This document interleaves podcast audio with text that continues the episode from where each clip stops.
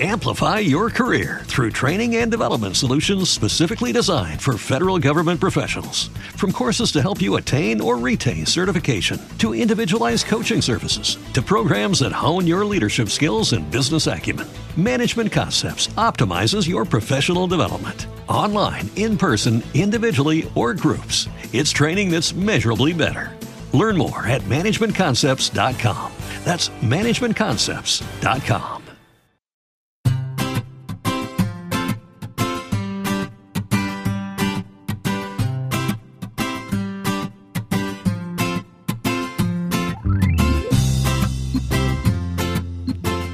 Bienvenido al capítulo 86 de Perspectiva, un podcast de Milcar FM donde analizamos cada semana todas las decisiones y estrategias de las empresas que nos rodean. Hoy hablaremos de Famosa, la histórica empresa juguetera que se empeñó en crecer en un momento en el que solo podía aspirar a mantenerse con vida. Si eres de los que te gusta estar informado, no lo dudes, sube el volumen y acompáñame. Yo soy David Isasi y hoy es 18 de diciembre de 2017. ¡Comenzamos!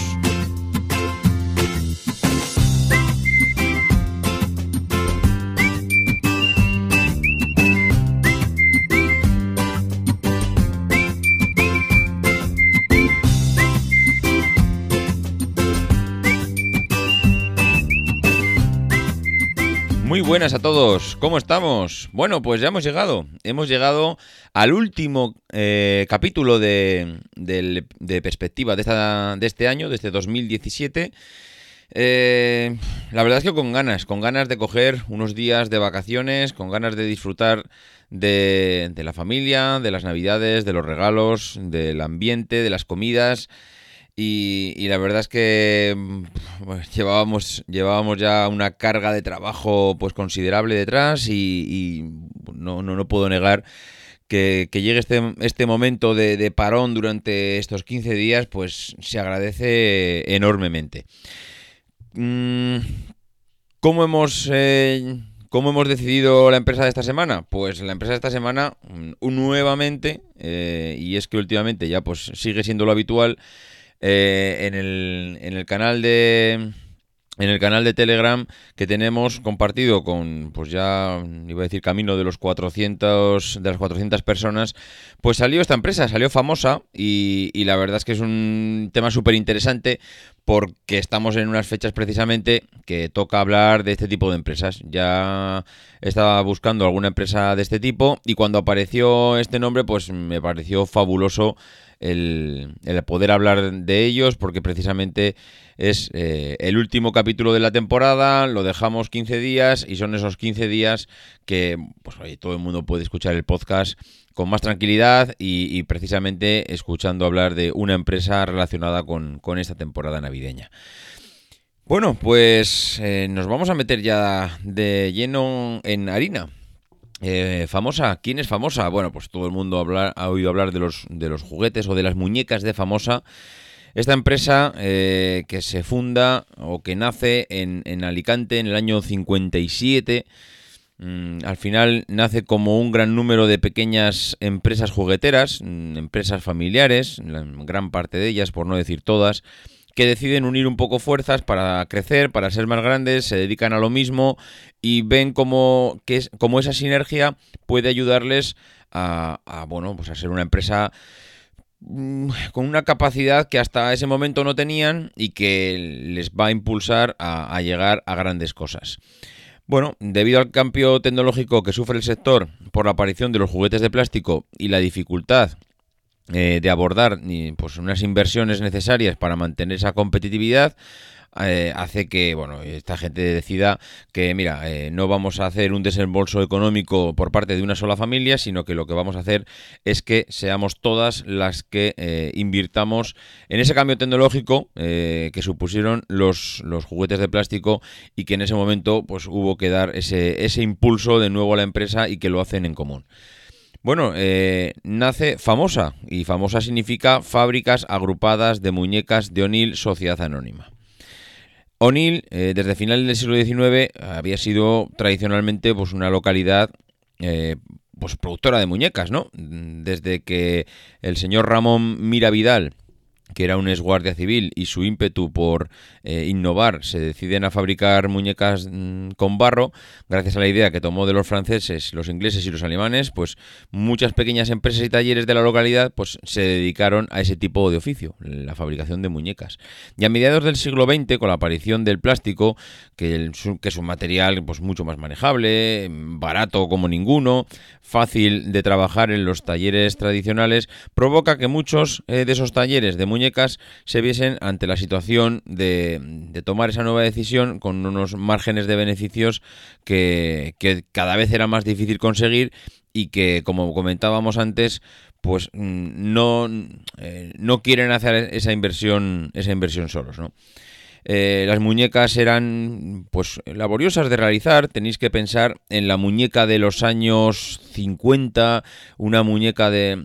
No, no sé si referirme a las muñecas estas de porcelana tal cual, pero eh, eso sería una muñeca vamos, la élite de las muñecas, esas muñecas de porcelana, pero pensar en otro tipo de muñecas, muñecas muy pesadas. Si alguna vez habéis tenido si habéis ido a casa de vuestros abuelos y habéis cogido una muñeca de esas que guardan las abuelas antiguas, eran muñecas muy, muy, muy consistentes, muñecas muy pesadas, con unos materiales eh, muy potentes y que a día de hoy no tiene nada que ver con los, con los juguetes que tenemos eh, en, las, en las tiendas, ¿no? Bueno, pues eh, el comprador llega un momento en que decide que eso se está empezando a pasar de moda y ellos lo que hacen es, eh, entre que parece que hay un cambio de tendencia en la moda y que además se junta con que eh, hay que hacer una inversión, pues es precisamente el momento que aprovechan para, para juntarse ellos, ¿no? Bien, pues en el año 57, esas 25 empresas con su director general Isidro Rico a la cabeza arrancan su andadura y nada más arrancar ya empiezan los problemas. ¿Por qué? Porque al final O'Neill es un pueblo pequeño, es un pueblo de tremendos lazos familiares y todas estas empresas estaban allí y lo que pasa en las familias es que siempre hay disputas y hay problemas. Y entonces lo que pasó al principio es que ya prácticamente al empezar cuatro de esas empresas salieron por patas pues precisamente por problemas y, cuestiones familiares. Eh, la empresa sigue adelante, estamos hablando de que entramos ya en la década de los 60 y ya en el año 63, eh, que ya sufre un primer revés con el lanzamiento del Baby Godín, porque cuando todo estaba preparado y con los pedidos ya a punto de servirse, comprueban en los almacenes que el color eh, carne de los muñecos se transforma inexplicablemente en un color amarillo lo cual pues ya le supone un problema tremendo que no pueden comercializar el producto, pues porque la baja calidad del plástico con el que estaban trabajando, pues eh, hace que, tengan un problema pues, pues muy gordo, porque tienes que afrontar una temporada navideña eh, a la vuelta de la esquina con tus productos fabricados y el plástico, un material que no conoces, que has tenido que dar un salto tremendo, de repente se comporta de una manera que, no esperabas y te encuentras con, un problema pues muy severo. Hay que reconocer que esto en una empresa es como si vas a lanzar un producto, es como si quieres lanzar el iPhone y cuando tienes todo empaquetado, fabricado, pues de repente alguien dice, ¿os habéis dado cuenta que le falta mm, la cámara? Ostras, es que esto lo que supone para una empresa es unas pérdidas eh, millonarias, ¿no? Pero bueno, al final parece ser que el empeño de todos los trabajadores eh, supuso pues, eh, o, tuvo más peso que realmente lo que fue el problema y supieron salir de, aquel momento tan, tan importante en, lo negativo, ¿no? Bien, pero bueno, una vez salido de, esta situación, pues se plantean lo que en un principio eh, estaban, estaban, bueno, lo que les había llamado a juntarse y es crecer, crecer de tal manera que salir, salir de las fronteras españolas con la idea de, de, ah, coger nuevos mercados y en cuanto aparecía una feria, pues allí que iban para intentar eh, coger todos los pedidos posibles. Y eso es lo que hicieron. Los eh, directores generales de la compañía, Isidro Rico y, y Ramón Sempere, cogieron una furgoneta en cuanto se enteraron que había una feria en Lyon y marcharon con la furgoneta a ver si conseguían eh, traer clientes y traer pedidos. Bueno, pues se volvieron con las manos vacías. Era el segundo revés que tenía ya la compañía. Primero fue el tema de los materiales, segundo que esa expansión de momento estaba siendo un fracaso y, se encontraban pues que tomar decisiones con dos reveses tan importantes pues no es fácil para una compañía, eh, digamos, iba a decir pequeña, no sé si la palabra es pequeña, modesta, modesta con familias humildes, eh, familias que habían puesto su pequeño negocio en manos de un bien mayor y que el, el índice de la, de la empresa, pues desde luego no, no fue fácil. Bien, pero todo empieza a cambiar cuando un tiempo después contactan con Jobra eh, Brandstatter, que estaba lanzando una línea de muñecos que se llamaban Playmobil. Es un juguete desconocido que se presenta en España y que a la larga eh, pues tiene un éxito apabullante. Eh, lo que hacen estos contactos entre ambas empresas es que en 1973 se empiezan a comercializar los clics en O'Neill en, eh, justamente en el año 76. Bueno, pues eh, lo que hace famosa es adquirir una licencia de, de esta marca, de los Playmobil, y los empieza, los llama Clicks y es de Fa Móvil, que es, digamos, es la unión de esas dos marcas, Fa de famosa y Móvil de Playmobil. Y los Clicks de Fa Móvil, pues son un éxito apabullante en el mercado y a partir de ahí, eh, digamos que la empresa empieza a levantar cabeza y es como el inicio del éxito que le vino después.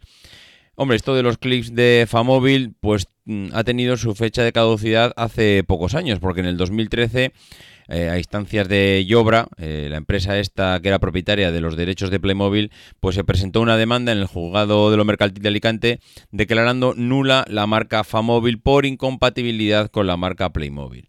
Bueno, se ve que este hombre se cansó ya de que, bueno, no sé si se cansó o se dio cuenta que si seguía ligando la marca o la licencia a, Famosa, la cosa no iba por buen camino, visto el cariz que acabó tomando la, empresa.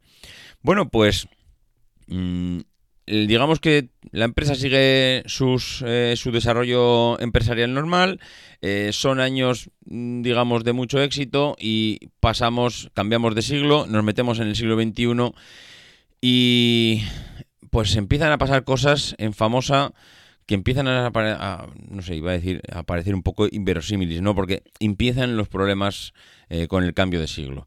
En 2003 eh, fusiona todas las fábricas y las vende a tres empresas: Caja de Ahorros del Mediterráneo, Inveralia y Torreal. ¿Y con qué finalidad eh, hacen este movimiento? Pues principalmente dos finalidades. La primera, reforzar la imagen de la empresa en, Europa, donde ya empieza a tener eh, presencia importante pues en Reino Unido, en Portugal, Francia, Italia, el Benelux, Escandinavia. Y eh, una segunda intención que sería la diversificación, porque uno de los pilares básicos, según ellos, para el desarrollo de la marca eh, en el exterior era diversificar la marca. Y como además la historia con Playmobil le había ido de maravilla, pues empieza también a utilizar una estrategia de licenciar juguetes de otros fabricantes para, eh, digamos, ampliar su catálogo y poder salir al mercado con un mayor catálogo de juguetes. Y entonces empiezan los acuerdos pues, con Disney, con la Warner, con Marvel, eh, hasta con Agatha de Ruiz de la Prada y las tres mellizas. Digamos que se ponen en un objetivo de diferenciar la marca, eh, licenciar productos de terceros y, sobre todo internalización de la empresa. Pero siguen pasando los años y la cosa no va bien. En el 2005 eh, es comprada por el Fondo de Capital Riesgo del Banco Santander, Vista Capital, que es un grupo inversor eh, liderado por Inveral y Torreal, por 80 millones de euros de capital y 75 millones de deuda. Bueno, tras la venta, eh, la producción de la factoría española se ve reducida un 70% al deslocalizarse a China y llegando este hecho a muchas familias y empresas de la zona, pues los lleva a la quiebra. En el 2006, famosa compra la empresa Feber, que todo el mundo os acordaréis de Feber, situada en Ibi, la localidad Ibi, cercana, cercana a O'Neill, habiendo comprado meses atrás Play by Play, dedicada a los peluches. Y con esta operación se convierte el líder en España en las categorías outdoor y vehículos a batería, reforzando su presencia internacional. En el 2008, eh, Famosa adquiere los derechos para fabricar y comercializar dos figuras Amplify your career through training and development solutions specifically designed for federal government professionals. From courses to help you attain or retain certification, to individualized coaching services, to programs that hone your leadership skills and business acumen, Management Concepts optimizes your professional development. Online, in person, individually, or groups, it's training that's measurably better. Learn more at managementconcepts.com.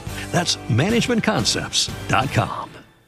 Del famoso personaje eh, Chiquilicuatre y el popular villancico de los anuncios de las muñecas de famosas se dirigen al portal, pues ya es ampliamente parodiado, pario, parodiado perdón, por las televisiones españolas. Bueno, la verdad es que durante los años 2008 y 2010, eh, Famosa sufre mm, bueno, importantísimas pérdidas económicas. Eh, ¿Por qué? Pues porque la crisis empieza a hacer mella en todos los eh, negocios de, España y, claro, pues uno de los negocios muy afectados, evidentemente, es el sector de los juguetes, ¿no? Y aquí es donde ellos empiezan a tomar una estrategia que es la que les lleva mm, cada vez a hundirse más en el pozo. Ellos entienden que a medida que el sector se está, bueno, mm, no sé si, mm, si decir la palabra retrocediendo, pero sí afectado por una crisis bestial, una de las soluciones es crecer y crecer y crecer. Y cada vez que empiezan a crecer y crecer y crecer, las pérdidas que eh, están teniendo son cada vez mayores. Eh, la propia empresa, la propiedad ya de, como hemos comentado antes, de Vista Capital, reconoce en ciertos momentos que esa integración de las empresas adquiridas, fundamentalmente de Feber, pues no había, no había dado los frutos esperados y, encima, por lo que hace lastrar al grupo con un volumen de deuda que es, eh, que es bestial y que prácticamente se puede decir que, que, vamos, a día de hoy todavía casi la siguen eh, acumulando. Y estamos hablando de, de principios de, del siglo XXI. ¿eh? Bien, pues las cuentas eh, del registro mercantil nos revelan que esos desequilibrios que tiene la juguetera alicantina han sido muy, muy fuertes. pasan de tener unos beneficios de explotación de 11,5 millones a unas pérdidas de casi 7 millones. Aunque ellos intentan, y de hecho lo consiguen, aumentar esa cifra de negocio, eh, hasta, negocio me refiero a las ventas, hasta los casi 134 millones, las pérdidas acumuladas durante los siguientes tres ejercicios a adquirir Feber se disparan hasta los 48 millones de euros lo cual le obliga al propietario, a Vista Capital, a meter 46 millones, eh, bueno, mediante préstamos participativos para garantizar la continuidad de la empresa y los empleos de unas 500 personas. Claro, esto al final, esta operación, mm, bueno, eh, lo que hacen también es negociar todo el aplazamiento de la deuda financiera que tienen, que ascendía a 160 millones a largo plazo, y parte de esa deuda eh, la habían obtenido para eh, financiar las compras de Play by Play y Feber, con lo cual la pescadilla que se muerde la cola. Al final estoy metido en una deuda tremenda por un apalancamiento que he necesitado hacer para adquirir unas empresas que yo pensaba que me iban a hacer más grande y lo que hago es, en vez de ser más grande, es tener cada vez más deudas, porque no vendo y por lo que debo a los bancos. Con la llegada del, del, nuevo CEO, del, señor eh, de la Gándara, parece ser que hay un golpe de timón en el sentido de que se da cuenta de que las compras al golpe de talonario pues eh, no han funcionado y que dicen que se acabó. Se acabó de crecer a base de, comprar empresas, que no está funcionando y que aquí lo que hay que hacer es eh, empezar a tener eficiencia en la fabricación y reforzar pues aquellos segmentos donde ellos no se ven más fuertes. Pero que desde luego de comprar se acabó, no hay un duro y tienen que empezar a pensar cómo salir de esa, de esa crisis. Eh, pues eh, de forma interna, ¿no? De, que no va, a, no va a venir nadie comprando dos empresas a sacarle del problema.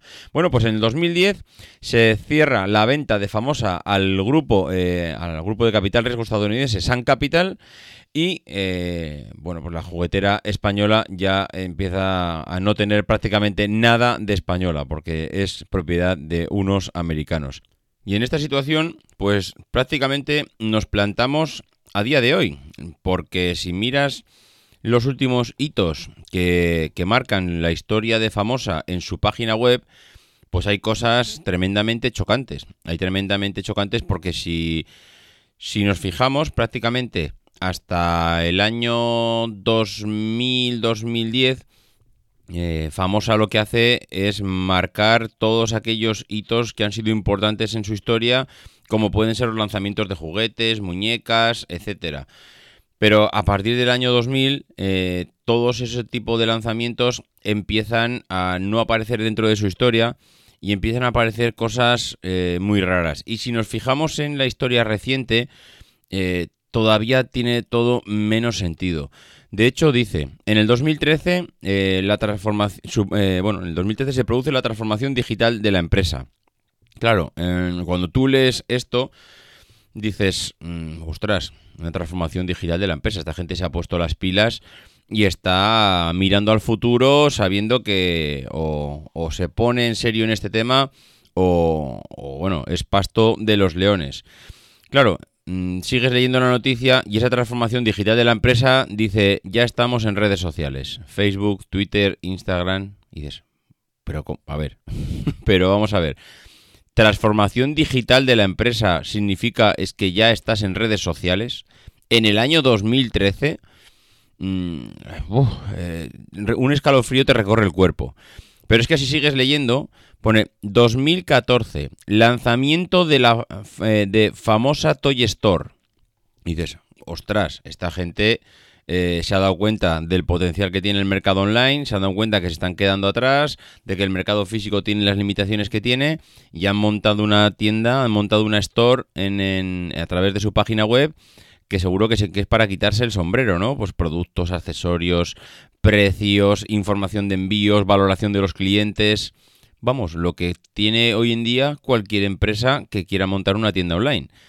Claro, mmm, lo que te encuentras si accedes a la tienda es que ni siquiera tienen sus productos. Te dan acceso a todos aquellos distribuidores que hacen de intermediarios para vender sus productos. Es decir, te enlazan a la web de Amazon, a la web del Corte Inglés, a la web de Toys R Us, a la web de juguetos. Es decir, donde están tus juguetos, sí, pero donde también están los de las competencias, señores. ¿Cómo puede ser que, que has conseguido que un cliente entre a tu página, entre a tu casa y le estás diciendo, mire, ahora que has conseguido llegar hasta aquí, que he conseguido meterte dentro de mi casa, lo que voy a hacer es, para venderte un producto mío, te voy a mandar a casa del vecino, donde no solo vende lo mío, sino que vende los productos de toda mi competencia. Es que es lo más demencial que nos podemos echar a la cara. Como estrategia de marketing es, mm, vamos, eh, para llorar, directamente para llorar. Luego si sigues eh, escarbando un poco las noticias, te pone 2015, inauguración del centro logístico en Alicante. dices, bueno, mira, una buena noticia. Esta gente sigue la línea de, de innovación. Bueno, entras a ver la noticia, ves, claro, tú cuando entras a ver un, un centro tecnológico, un centro tecnológico, perdón, un centro logístico, bueno, eh, igual alguien no ha podido ver alguno, yo he podido ver ya varios, y un centro logístico, pues eh, evidentemente, y si no, pues puede entrar a ver centro logístico de, Amazon, centro logístico, no sé, la empresa así mm, grande que queráis, veréis lo que es un centro logístico. En YouTube tendréis miles de vídeos, pero es que si ves el centro logístico de Famosa en Alicante, lo que no te encuentras son ni robots, ni procesos, ni nada de nada cajas de palets y estanterías. Eso es lo que para Famosa es un centro logístico, un almacén con cajas y estanterías. Bueno, pues mm, si realmente toda la innovación, toda la digitalización de la empresa, todo el mm, mercado online que tienen, todo si todo esto se reduce a estar en Facebook, Twitter, mandar a tus clientes a, casa del vecino y montar un almacén, realmente te, hace pensar que Famosa está en la situación que está porque el consejo de dirección que ha tenido hasta ahora, eh, desde luego no estaba capacitado para llevar adelante una empresa con el potencial que podía haber tenido eh, Famosa.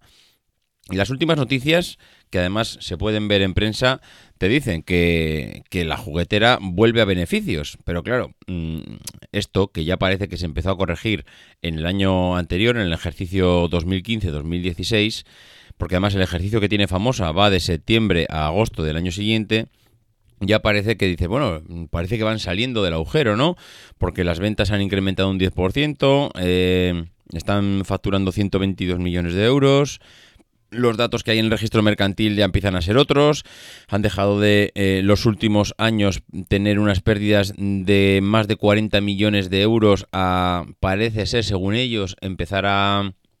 Eh, empezar a, vislumbrar beneficios y parece ser que eh, han tenido unos beneficios de los últimos de 2 millones de euros pero eh, si analizas mm, las decisiones que han tomado, si analizas que se han cargado eh, al CEO anterior, que han puesto a una consejera delegada nueva, a Marie-Yves Rougeot, y que mm, no están tomando decisiones importantes y decisiones de, mm, vamos, potentes para relanzar la empresa, porque relanzar la empresa no es ponerla en Facebook, relanzar la empresa no es mandar la casa del vecino.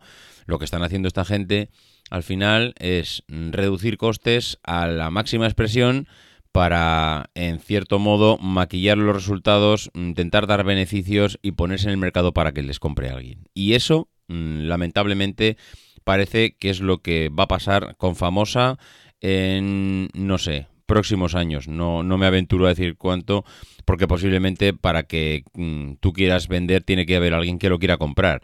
Y comprar una empresa con este bagaje, hombre, le podrán maquillar los números, pero ¿qué es lo que estás comprando? Porque tecnología desde luego no estás comprando. No estás comprando un sector eh, que, esté, que sea precisamente puntero, que es como el de las muñecas y los juguetes tradicionales.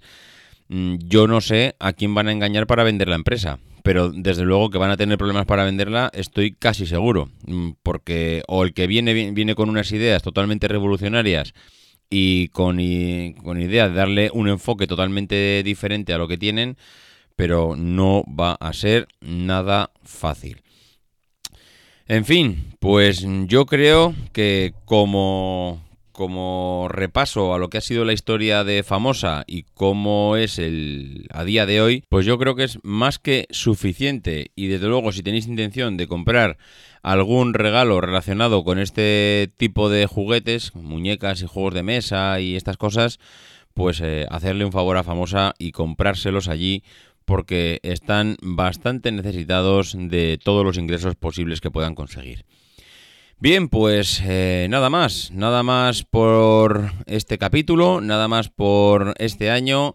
Mm, como hemos dicho al principio, muchas gracias a todos por eh, estar ahí al otro lado del, micrófono, de los auriculares. Gracias por escuchar eh, Perspectiva. Que paséis unas buenas fiestas, que disfrutéis, que comáis mucho y que nos veremos aquí a la vuelta después de Pasado Reyes. Tendréis un nuevo episodio de Perspectiva para degustar. Y poco más, mm, ya sabéis cómo encontrarme, davidisasi.mac.com, en Twitter arroba maxatine, en Telegram, en el grupo de Telegram tenéis el enlace en la página de Milcar FM barra perspectiva y desde luego, como siempre, cualquier comentario a esto, a este capítulo, lo podéis hacer en la página de milcar.fm barra perspectiva y ahí es donde, eh, eh, digamos, concentramos todos los comentarios del capítulo. Nada más, que no dejéis de intentar ser uno de esos locos que hacen lo imposible por cambiar el mundo.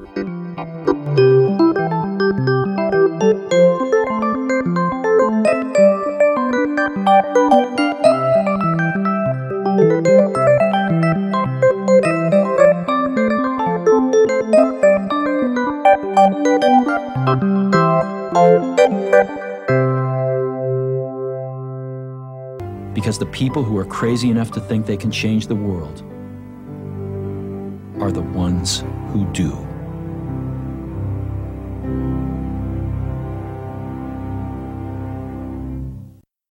Amplify your career through training and development solutions specifically designed for federal government professionals. From courses to help you attain or retain certification, to individualized coaching services, to programs that hone your leadership skills and business acumen, Management Concepts optimizes your professional development. Online, in person, individually, or groups, it's training that's measurably better.